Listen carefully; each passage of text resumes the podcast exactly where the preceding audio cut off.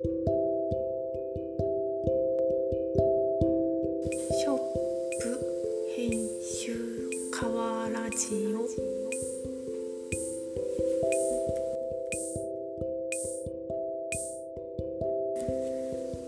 こんにちは。ショップ編集の星野です。今回は星野一人で川ラジオをお届けしていきます。柳川ファンの皆さん。すいません。今回は星野一人でのお届けとなります。前回一人でお届けした時はお便りを募集しなかったのでやはりグダグダとお届けしてしまったんですけれども今回はお便りも募集させていただき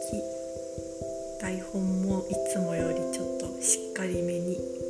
書いておりますのでなんとか最後まで喋り終えることができるのではないかと思っています。はい。本当はあのこれちょっと喋り始めて止めてまたあの撮り直してるんですけど本当はこのその台本を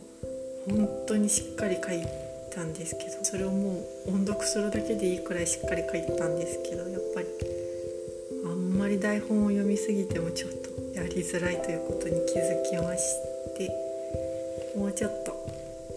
ラフな感じで喋りつつ台本も使うといういい塩梅でやろうと思ったので撮り直しております、えー暑い日々が続いておりますが元気にお過ごしでしょうか？私星野は元気にやっております、えーゆうこさんも、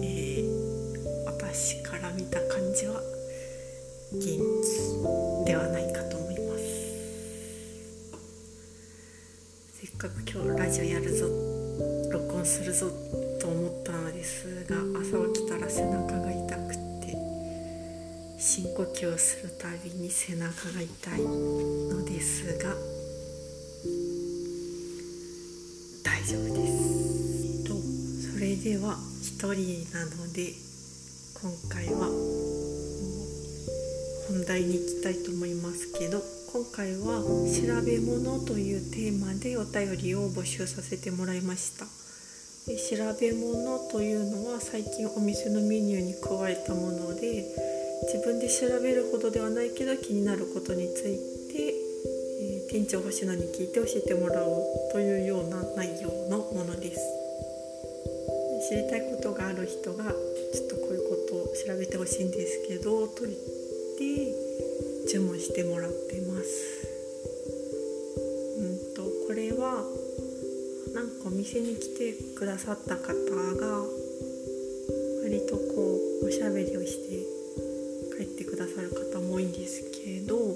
まあ、初対面の方だと会話のきっかけがなかったりもするので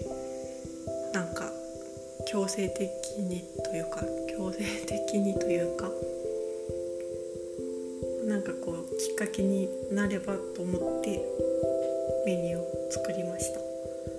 んですけどこの調べるほどではないけど知りたいことっていうのがなんか微妙にパッと思いつかないんですよね。意外と自分でも何かこう上げてみようと思ったら意外に本当に調べたいことだったら自分で調べるし、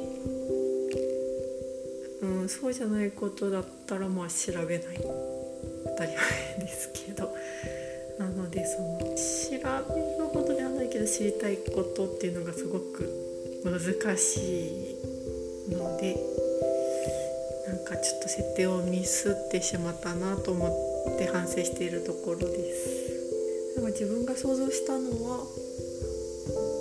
うーん知りたいんだけど調べるのがちょっと面倒なこととか自分に知識がなくて、うん、人に教えてもらいたいこと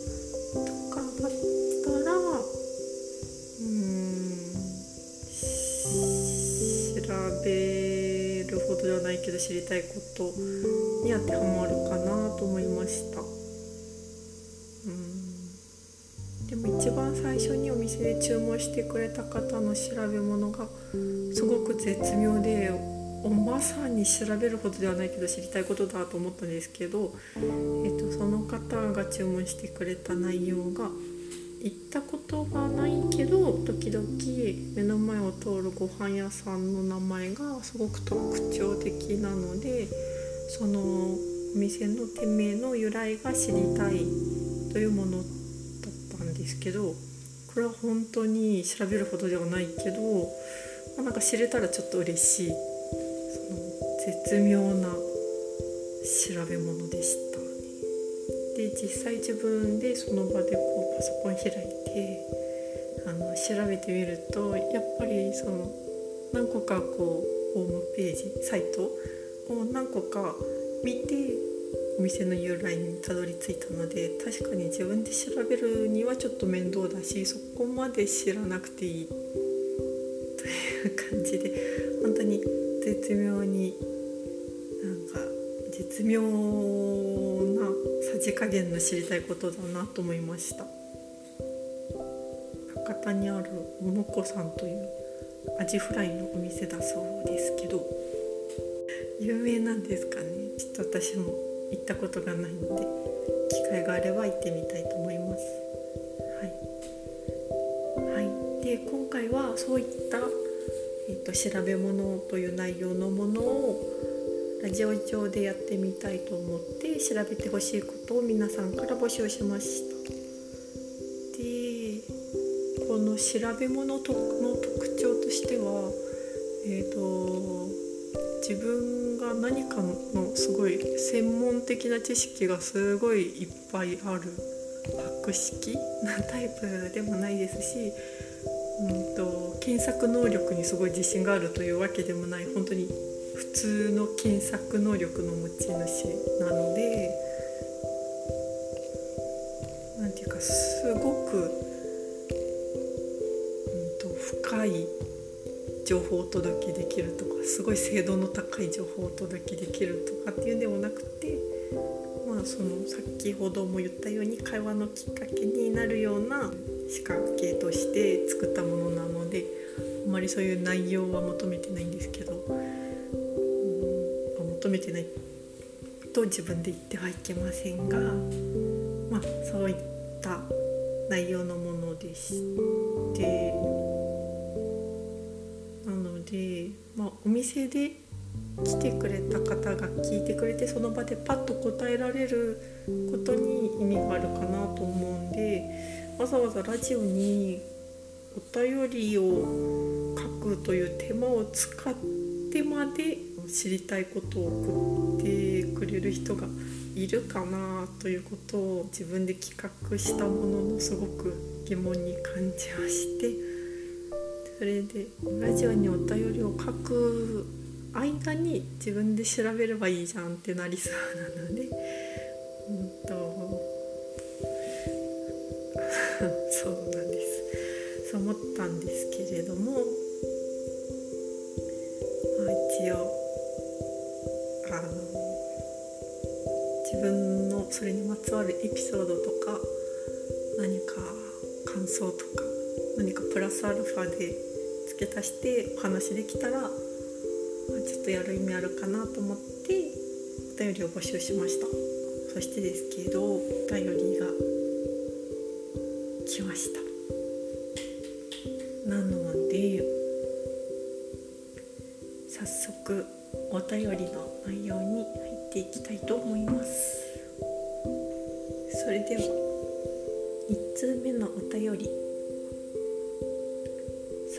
市にお住まいのラジオネーム北のおばちゃんさんからです。常連様でございます。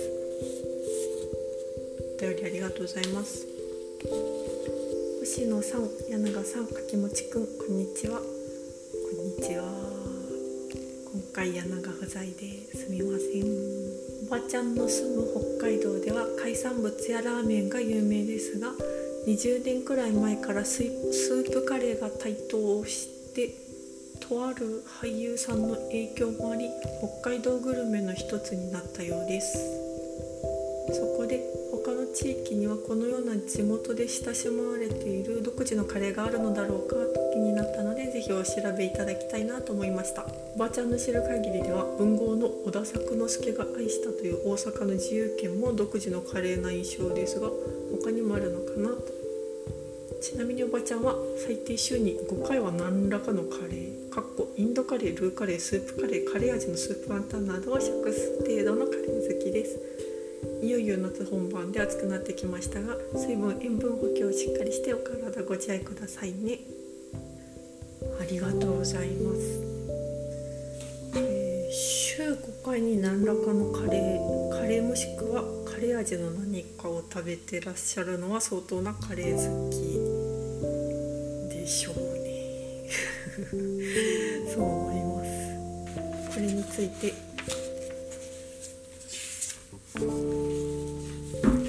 調べさせていただきました。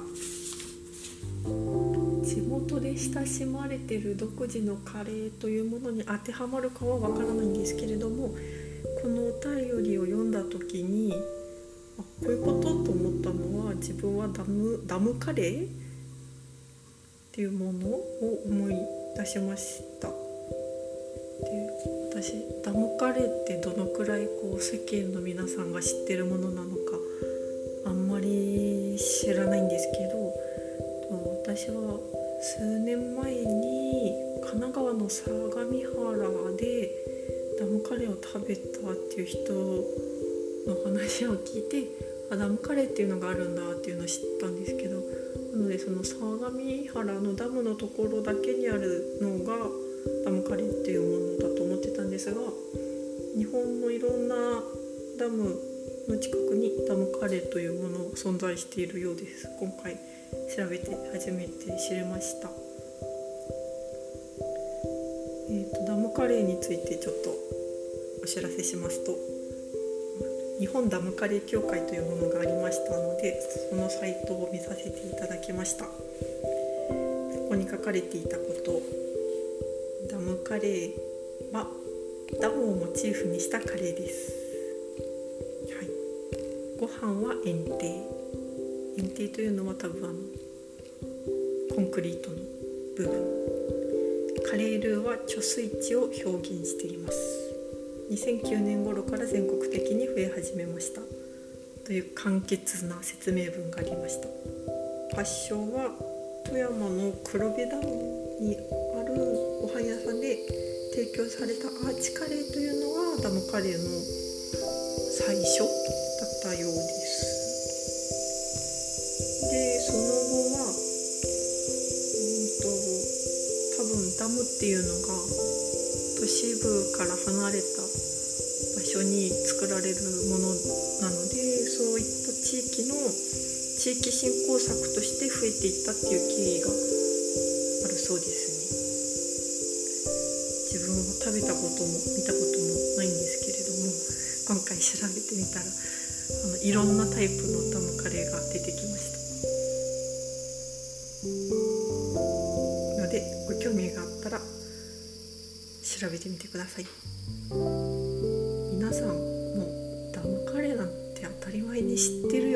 存在なのか、えー、そういうのあるんだっていう感じなのかからちょっと自分には分からなくてこういう説明がいるのかどうかもちょっと分からなかったんですけど一応説明させてもらいました。なのでなんかうん地元で親しまれているかはわからないですけど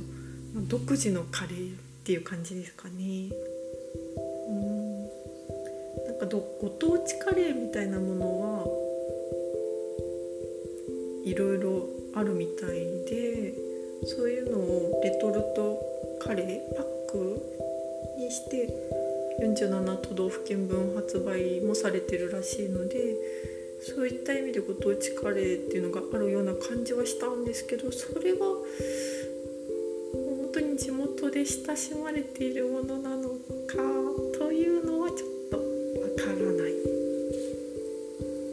気がしました。と、福岡もなんがるのかなと思ったんですけどちょっと私がまだ福岡初心者なのであんまり知らなくってなんかその美味しいカレー屋さんがあるとかっていう話はこう聞くんですけどご当地感があるかからない。わからないです。そうですね。まあカレー屋さんはどこにでもありますもんね。行ってしまえば。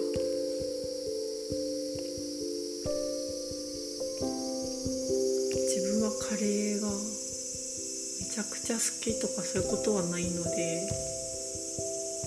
カレーの知識がすごく薄い。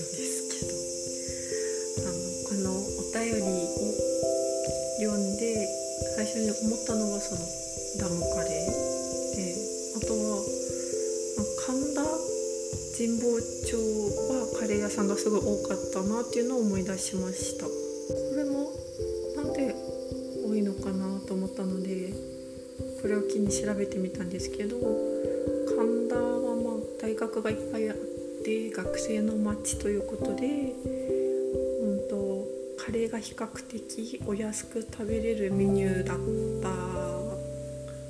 からすごく人気になったというふうに書かれていたのとと古本の街なので本を片手に食べやすかったからというのも書いてあったんですけどこれはちょっとうんどのくらい有力な情報なのかはわからないです。あとこれはあそうなんだろうなと思ったのは2000年代に入って雑誌とかメディアで神田のカレーの特集がいっぱい組まれるようになってそれで人もたくさん来るし店も増えるという状況が生まれたというのはあるみたいです。これが神田神保町のカレー話でした。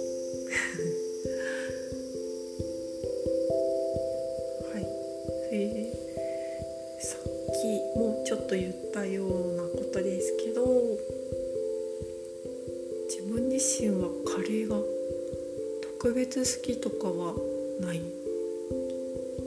なと思います。なんか自分で家でカレーを作るってことは基本ない。嫌いとか食べれないとかはないんですけど。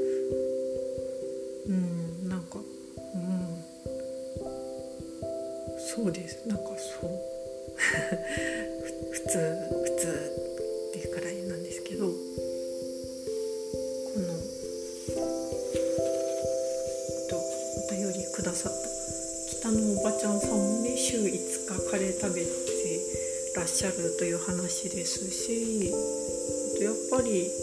世の中的にはカレーが好きっていう人すごく多いような気がしていてなんかその子供も好きだし大人も好きだしみたいなイメージが割と自分の中にはあるんですけど私は今は普通くらいって言いましたけどまり好きじゃなかったなというのを思い出しました。給食とかあと家の晩ご飯でカレーが出るって言われるとちょっと嫌だなみたいな感じがあったんですけどでも大人になるにつれなんか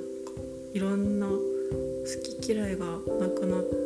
ていて大体は何でも食べれるようになった同じような感じでカレーもまあ普通くらいに食べるくらいになったと思います。家でカレーを食べるとしたら結構ご飯にかけて食べるみたいな感じが結構基本のスタイルではないかなと思うんですけど私はお米がそこまで好きじゃないっていうのがありますね。らぬ情報かと思うんですけれど私はお米がそこまで好きではない、うん、あの食べれないとかすごい嫌いとかはないんですけど進んでは食べない。なるべく米を食べずに腹を膨らませたいという気持ちが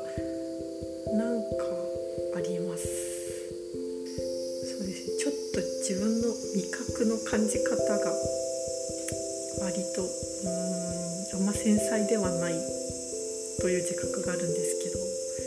それで言うとお米って結構なんかうん味がない。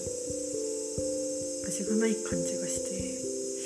あ、まあ、だからカレーにかけて食べるの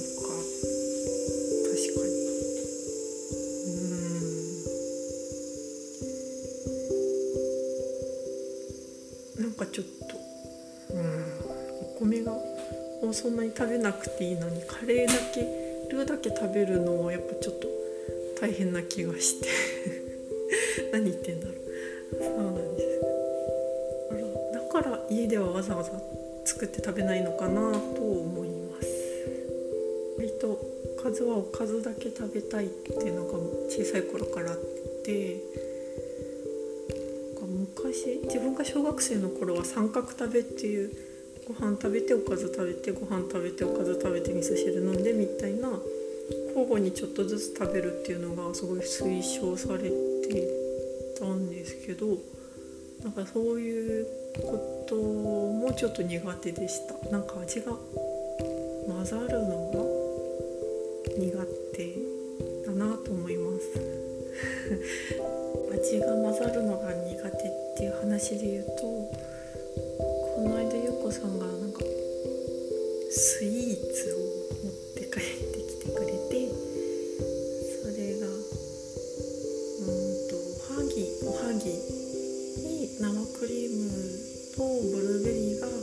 組み合わせてあるみたいなそういう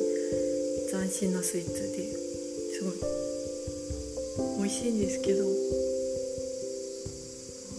なんかおはぎあんこの味もするしお米の味もするしクリームの甘い味もしてブルーベリーの酸っぱい味もするみたいななんか私の味覚では処理しきれないくらい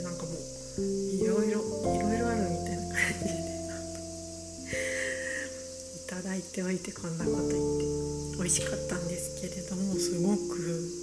あの自分の処理能力では追いつかない味と思いました。うんそんな感じでも混ざってたりとかあ複雑な味がちょっと苦手だなとかっていうのもあります。なんかちょっとこうなんか隠し味になんかピリッとしたのが入っててちょっとなんか薬味とか入ってて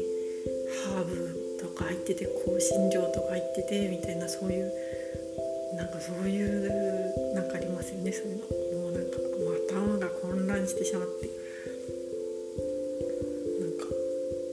難しい食べ物だなっていう感想がまず第一に出てきてしまい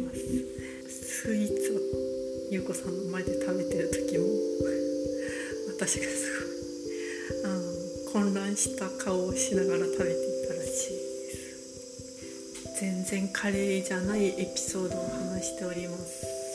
がなのでむしろ聞きたいんですけど独自のカレーっていうのをもし知ってる方がいたら是非お便りをお寄せください。あのそれをまたここで発表したいと思います。くださった大阪の自由軒のカレーっていうのも確かにすごい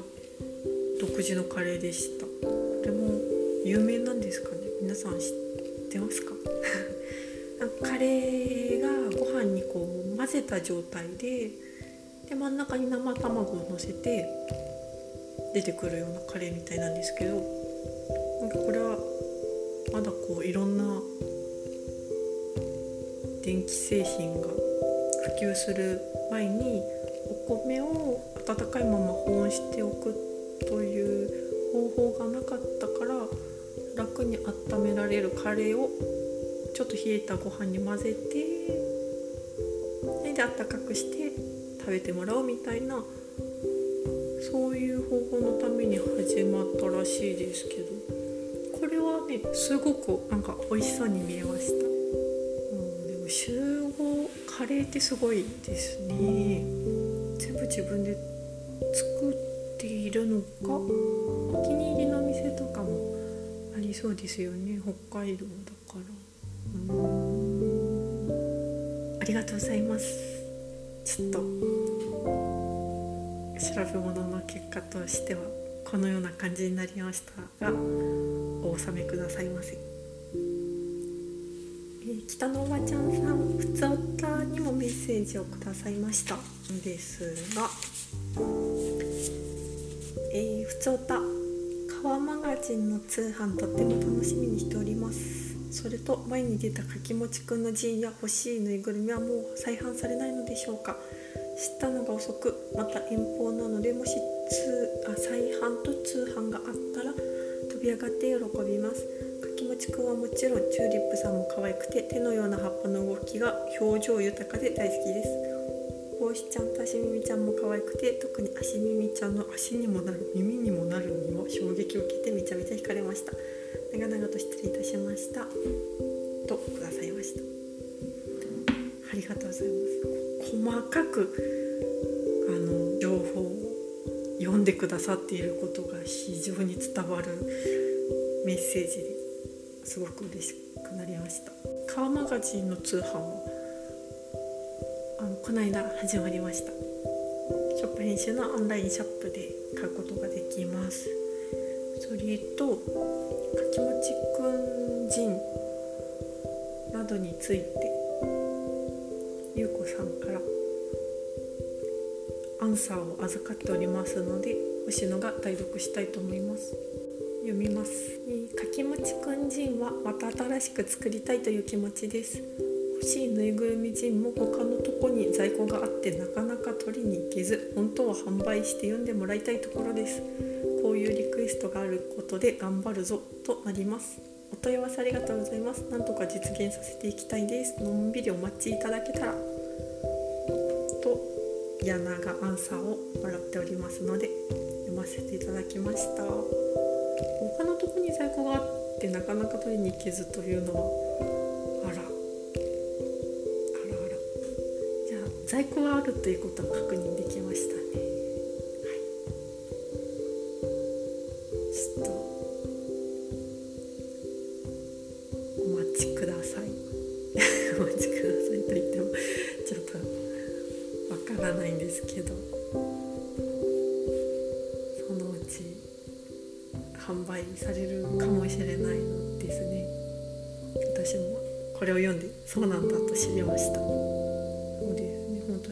ってメッセージをくださったりとかあれが気になったとかあれがこうでしたねみたいな。そ のなんかこっちはこう顔の見えぬ人々にこうただ情報をインスタグラムとか、まあ、ラジオとかノートとかにこう上げてでもちろん反応が返ってくることもありますけどただこういろいろこっちが発信をしているだけのような気がする時もあるのでこうやってああの文章を読んでくださってこういうことを書いてくださったんだなみたいなのがはっきり分かると本当に嬉しいしすごくあの励みになります。ワンドリンクプレゼントでございます。それでは次のお便りに行きます、えー、佐賀県にお住まいのラジオネーム鈴虫さんからです。調べてほしいこと。突然ですが高齢の母がドライヤーを買い替えようと言い出しました。聞いてみるとドライヤーは髪に良くない。髪を傷めてしまう。そもそも面倒くさいので使わないのだそうです。そんことなくて髪は濡れたままにしておくと良くないこと今のドライヤーは進化してて髪に優しいんだよと伝えると、まあ、伝えたところ急に体温計を買い替えようと思ったけどドライヤーを買い替えると言い出した母ですここまで長くてすみませんで調べていただきたいのはドライヤーのイオンです。イオンって何ですか？どんなドライヤーがいいかなとサイトで見比べているのですがイオンが髪に良い。でもイオンの量が多すぎると乾きが遅いとか書いてあります。なんだかよくわかりません。よろしくお願いします。とお便りをいただきました。話がどこに行ってしまうんだと体温計というワードが出た時はすごく不安になりましたが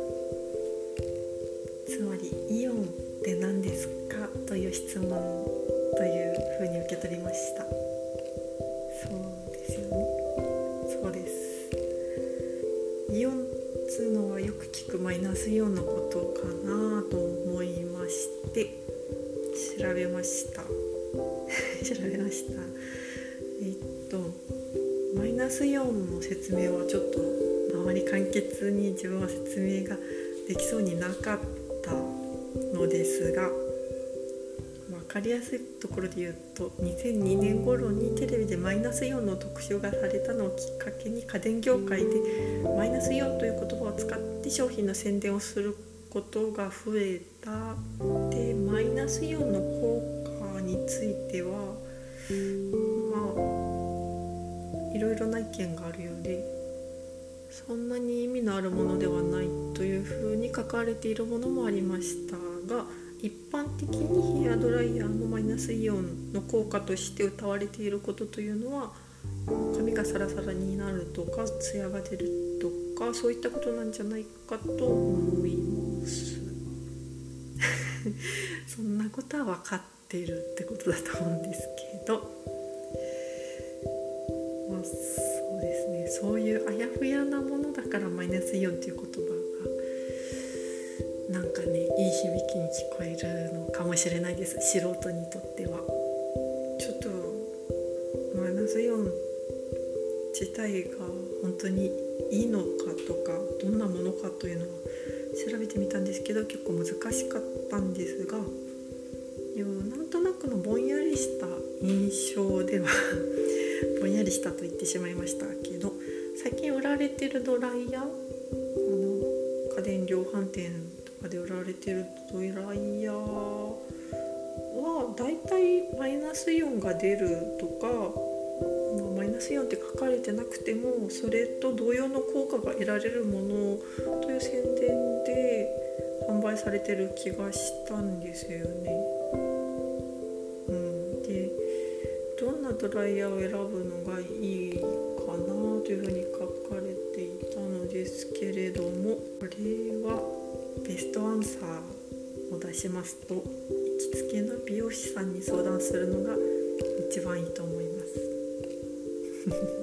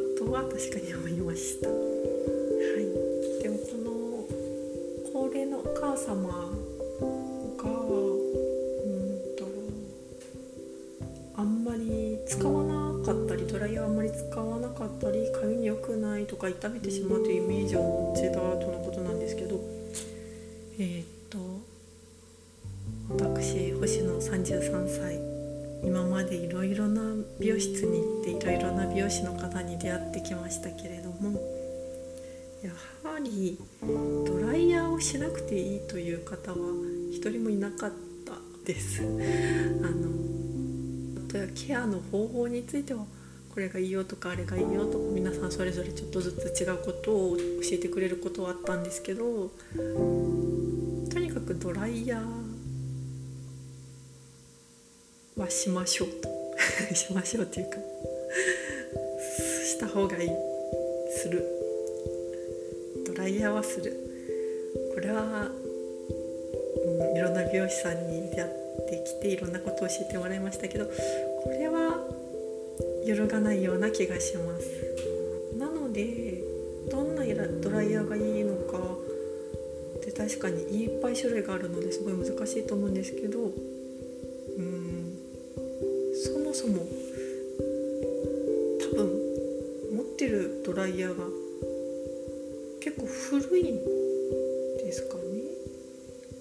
と想像したんですけど。とかまあそもそもあんま使わないという方でしたら今こうお店に並んでるものどれを買ってもいいってくらいなんじゃないかな。とかちょっと思いました。アンサーが適当すぎますけど。なんか確かに自分も思い出してみると昔使ってたドライヤーはすごい熱くて使うのがすっごい嫌だったんですけど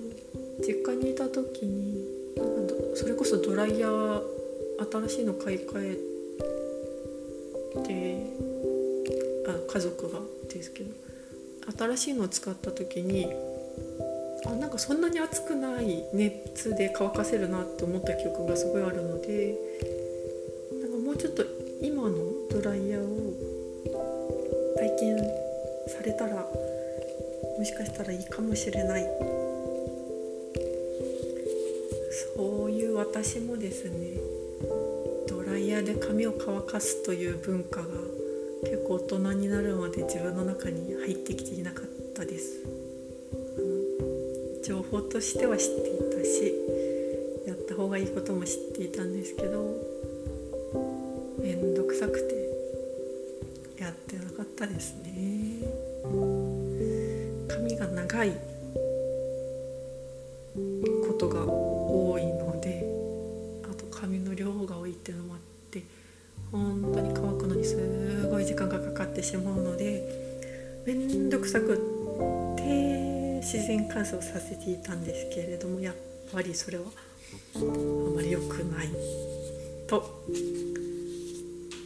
れました。プロの美容師さん、はい、でもある時からやっぱこれはちゃんとドライヤーを使った方がいいとう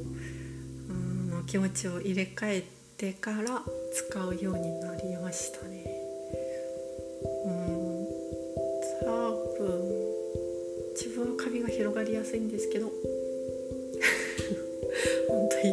いらない情報ですけどけど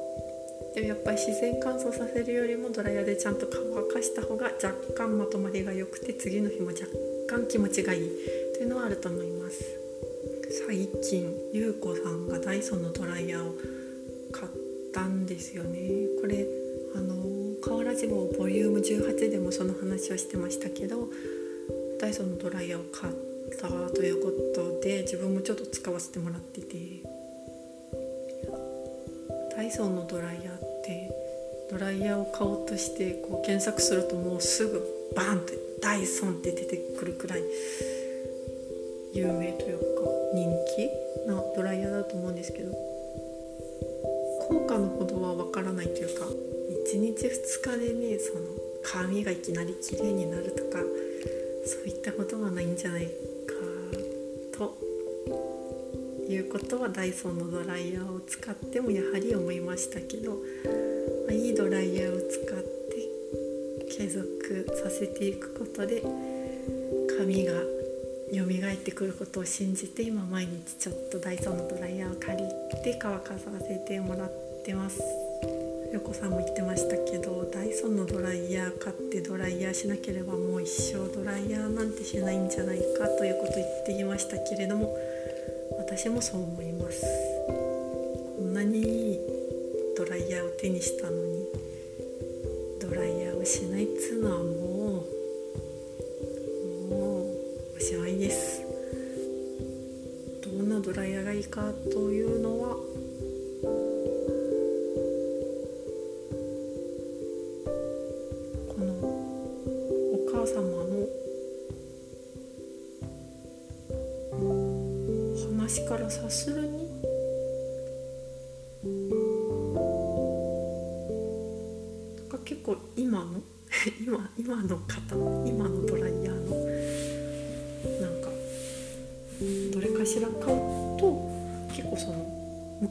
の差を感じておっ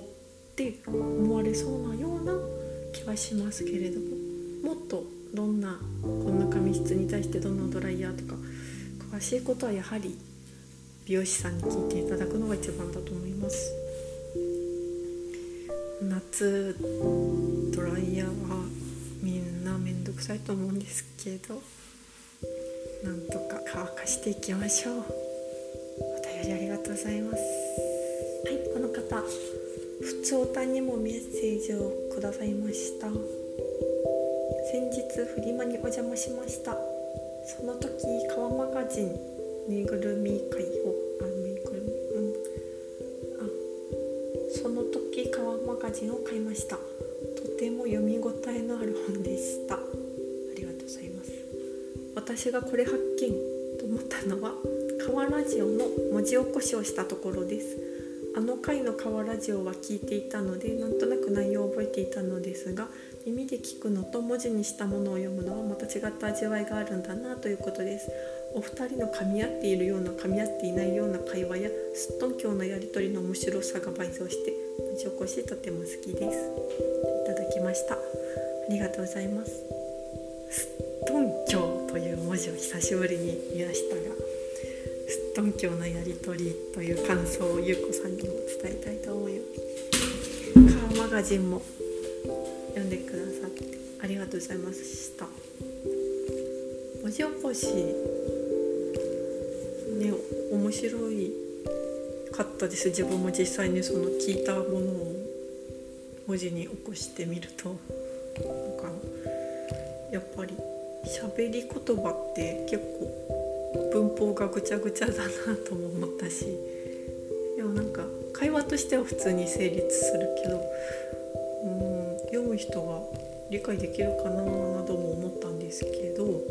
確かにそういうちぐはぐな噛み合ってないような会話だったり そういう感じの雰囲気だったので割とそのままそのまま使いました。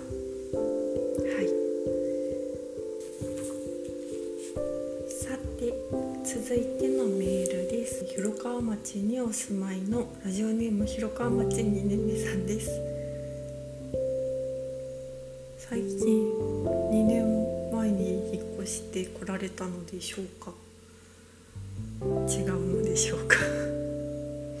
ありがとうございます。調べてほしいこと。田中不動産の看板が気になっています。かっこユニークなものが多い。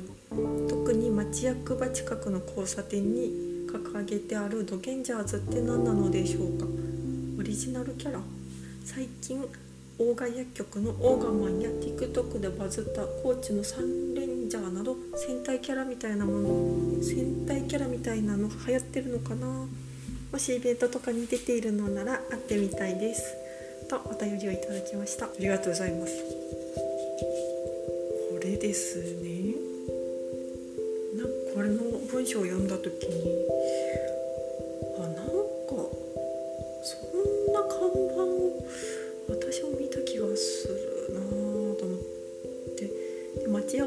はショップ編集とすごい近いのであでもなんかあんまりはっきりした記憶がないぞと思ったんですけれどもショップ編集を出てもうね20歩くらい歩いたところに看板がありました。なのであ確かになんかぼんやり記憶があったんですけどなんか普段何も見ずに歩いてんだなってことを改めて感じましたけどすごく近かったので。もうちょっとしっかり覚えてそうなもんなんですけど意外とちゃんと見てないそれで。まず田中不動産という不動産の説明を、えー、北は北海道南は沖縄の皆さんにお知らせしたいんですけど田中不動産というのは広川町にある不動産会社のことです。で広川町に店舗があってあと調べてみるとお隣の八女にも1店舗あるようです。広川町の店舗はうんとショップ編集からも近いです。はい。それでこう書いてくださったドギンジャーズっていうの私は知らなくて今回初めて調べたんですけど KBC 九州朝日放送で毎週日曜日に放送されていた特撮だそうです。オーガマンだったり北九マン九州地方のローカルヒーローが悪の秘密結社と戦うというストーリーだそうで現在シーズン3までシーズン3まで放送されていますそれで調べたところによりますと田中不動産はこのドゲンジャーズという特撮のスポンサーになっているみたいでなんか九州地方のいろんな企業さん明太子の服屋さんだったりとかいろんな企業さんがスポンサーになっていて田中不動産もそのうちの一つのようです。アマゾンプライムとか Hulu でも配信をされていてあと DVD とかブルーレイとかも発売しているしグッズもいっぱいある。で私も Amazon プライムでこの1話を見ました。特撮って多分人生で1個も見たことないんですけど1話を見たんですけどこれは結構面白かったです。一般的な特撮がどんな感じかは私は全くわからないんですけどあ結構あのユーモアのある演出だったりとかそのオーガマンとかそのヒーローたちが胸元にそのなんかオーガマンはそのオーガ薬局という薬局が作ったローカルヒーローだそうなのでその胸元になんかオーガ薬局って確か書いてあったのかな？なんかそういうふうにそのスポンサーにもついてるし作品の中でもなんか宣伝みたいなことができてたりとかあとなんか福岡でこう撮影をされてるのでなんかこう知ってる景色が出てきたりとかっていうのも面白かったですしうんと何ていうかそのローカルヒーローって聞くとすごい手作り感のあるヒーローだったりとか作品なのかなって思ったんですけど実際見たらすごい本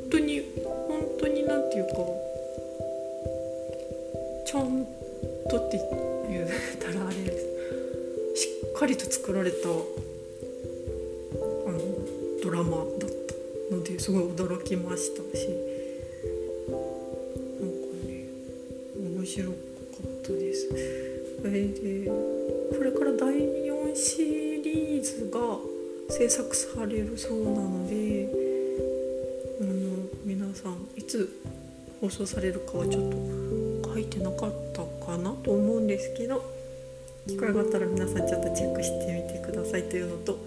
出演者の募集をしていましたので興味のある方がいらっしゃいましたら出演者の募集情報もチェックしてください。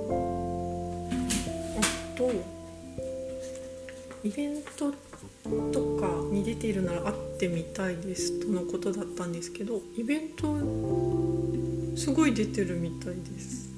イベントがすごいいっぱいありました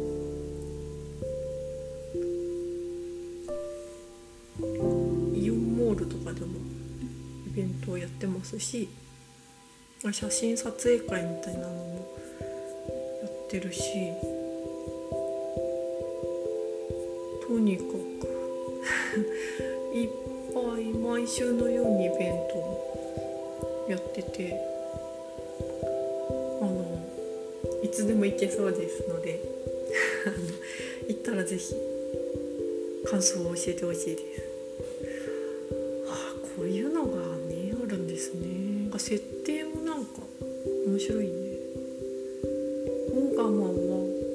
薬局賀薬局という薬局さんが作ったヒーローだそうなんですけどオーガモン薬剤戦士オーガモン薬の飲み残し残薬問題に立ち向かうヒーロー。何気なく発した薬飲んで寝ろが意図せず人気を呼び今や3万人のファンがつく知らない世界があるもんだな。そんな風に思いました。いつまであるかはちょっとわからないんですけどショップ編集に来た時には是非その歩いて20分くらいのところにあるおすごい大きいです看板。大きい看板も見ていってください。私もこの間写真を撮ってきました。要チェックでございます。ありがとうございます。最後のお便りです。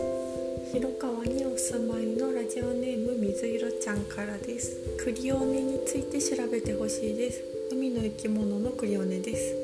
確か顔みたいなところがガバッと開いて食べるみたいな感じだったよな。ではどこと気になってきました。何にもしあんまり何にも知らないままイメージのクリオネのぬいぐるみを作りました。調べてもらったことの情報をもとにもう少し自分なりのクリオネを作ってみたいです。名前はクリオーネにします。といただきました。ありがとうございます。これは責任重大です。なんかこういい情報を仕入れてキャラクター作りに生かしてもらいたいという気持ちが湧いたのです。あとりあえず調べたことをお知らせしたいと思いますけど、えー、クリオネまたの名を裸カメガイといい巻き貝の一種だそうですが成長すると貝殻は完全になくなるとのことです。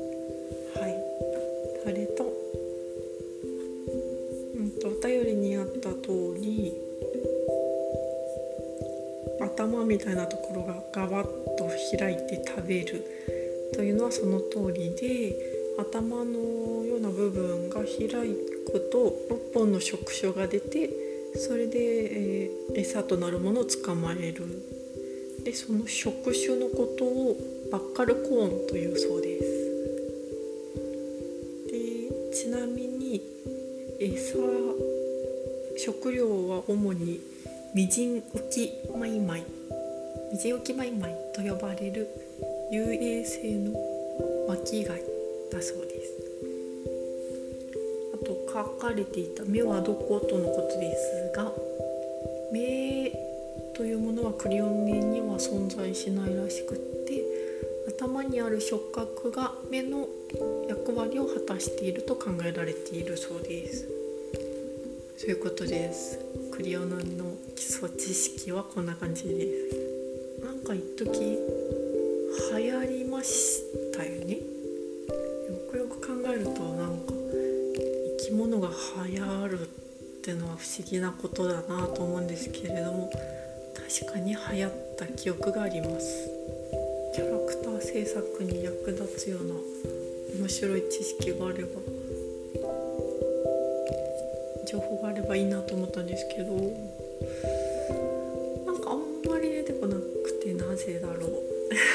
なぜだろう。あのちょっとこれ調べてる時にその捕食シーンの動画があったので見たんですけど本当に捕食とはまさにこのことという感じの捕食シーンでした。本当に頭がこうパカッて開いて手が6本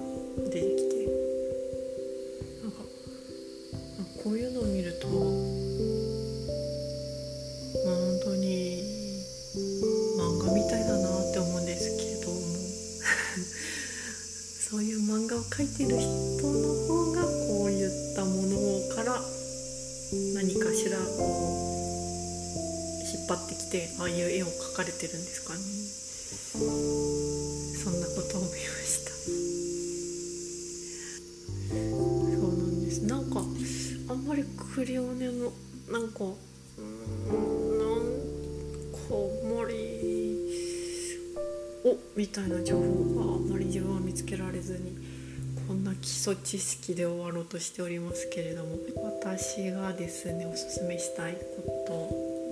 ととしましては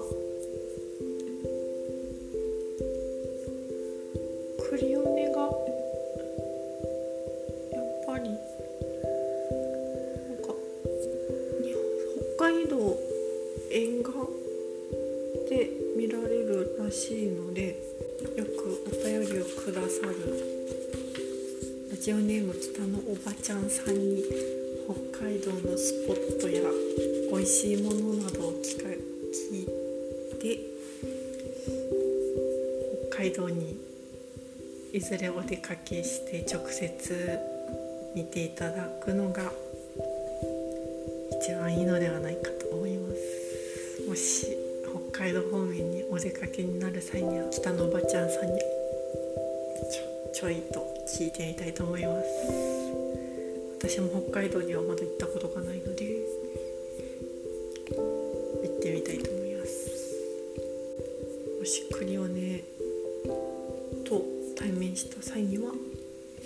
感想を教えてください。あとなんか気になったんですけどなんでクリオネ？ぜいろちゃんさんはなぜクリオネが気になり始めたんだろう？というのが気になりました。それこそそのクリオネブームと言われていたものは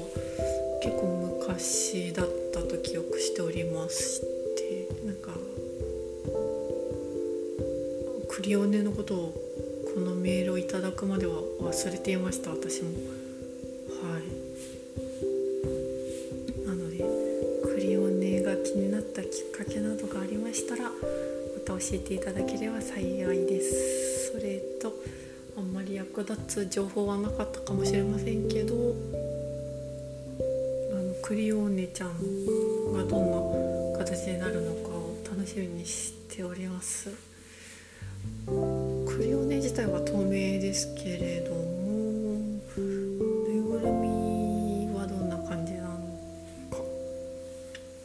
あのなんかこう胴体のところの赤い赤いあのあの感じは再現されているのか触覚はついているのか頭が開いて触手6本が出てくるのかなどなど期待したいと思います。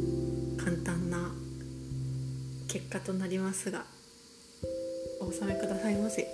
以上となります。はい。そういうわけでお便りのコーナーでした。そういった感じで、えー、調べ物のラジオバージョンをお届けしてきました。お店であの調べ物をやろうとしたらこうもっとポンポンってあのやり取りができますけどわざわざこうお便りを送ってくださっているからにはもうちょっとがっつり調べなければいけないと思って最初すごく熱心に調べ始めたんですけれどうーん調べているうちにこの調べた細かいことを喋ることがどのくらい楽しいかなってことがちょっと疑問になってきましてそれこそその本当に知りたいことであればもっと別の場所に当然ながらアクセスすると思うのでなんかまあ調べたことはそこそこにもうちょっと何か自分のエピソードとか何か体験とかがもしあればそういうことがお話しできればいいなっていうふうにちょっと方向転換をして今回のラジオをやろうとしたんですけど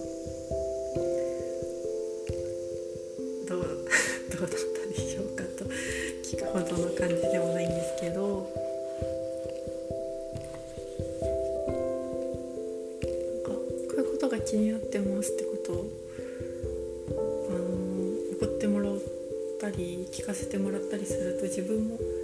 あそれでこういうのあるんだとか知れるのでそれはすごく楽しいなと思いました。お店でやってる時もですしこうやってラジオでやる時もあのドギンジャーズも知らなかったですし看板もねもう記憶のもう片隅というかもう記憶の彼方くらいにあったのをすごい引っ張り出してきたらすごいなんかショップ練習の近くにあったとかもありましたしそういうのも面白かったです。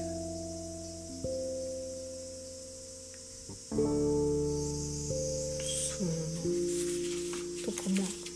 まあ改めて調べてみるとこういうことがあるんだっていうのを知れていいですよね。だか自分はあんま SNS をやらないさんが教えてくれることがあって例えば Twitter でもこういうことが話題になってるよとかこういうことを議論されてるよとかもありますしゆうこさん自身が外でこういう体験をしたんだけどみたいなことを教えてもらうこともあってそういう違う情報源が入ってくるっていうのはすごくありがたいことだなっていうことを日々感じておりますけどラジオのお便りもそういうところがあってすごくありがたいです。新鮮で感謝しております。皆さんカレーを食べたりクリオネを見に行ったり髪を乾かしたりしてドゲンジャーズを Amazon プライムで見ましょう。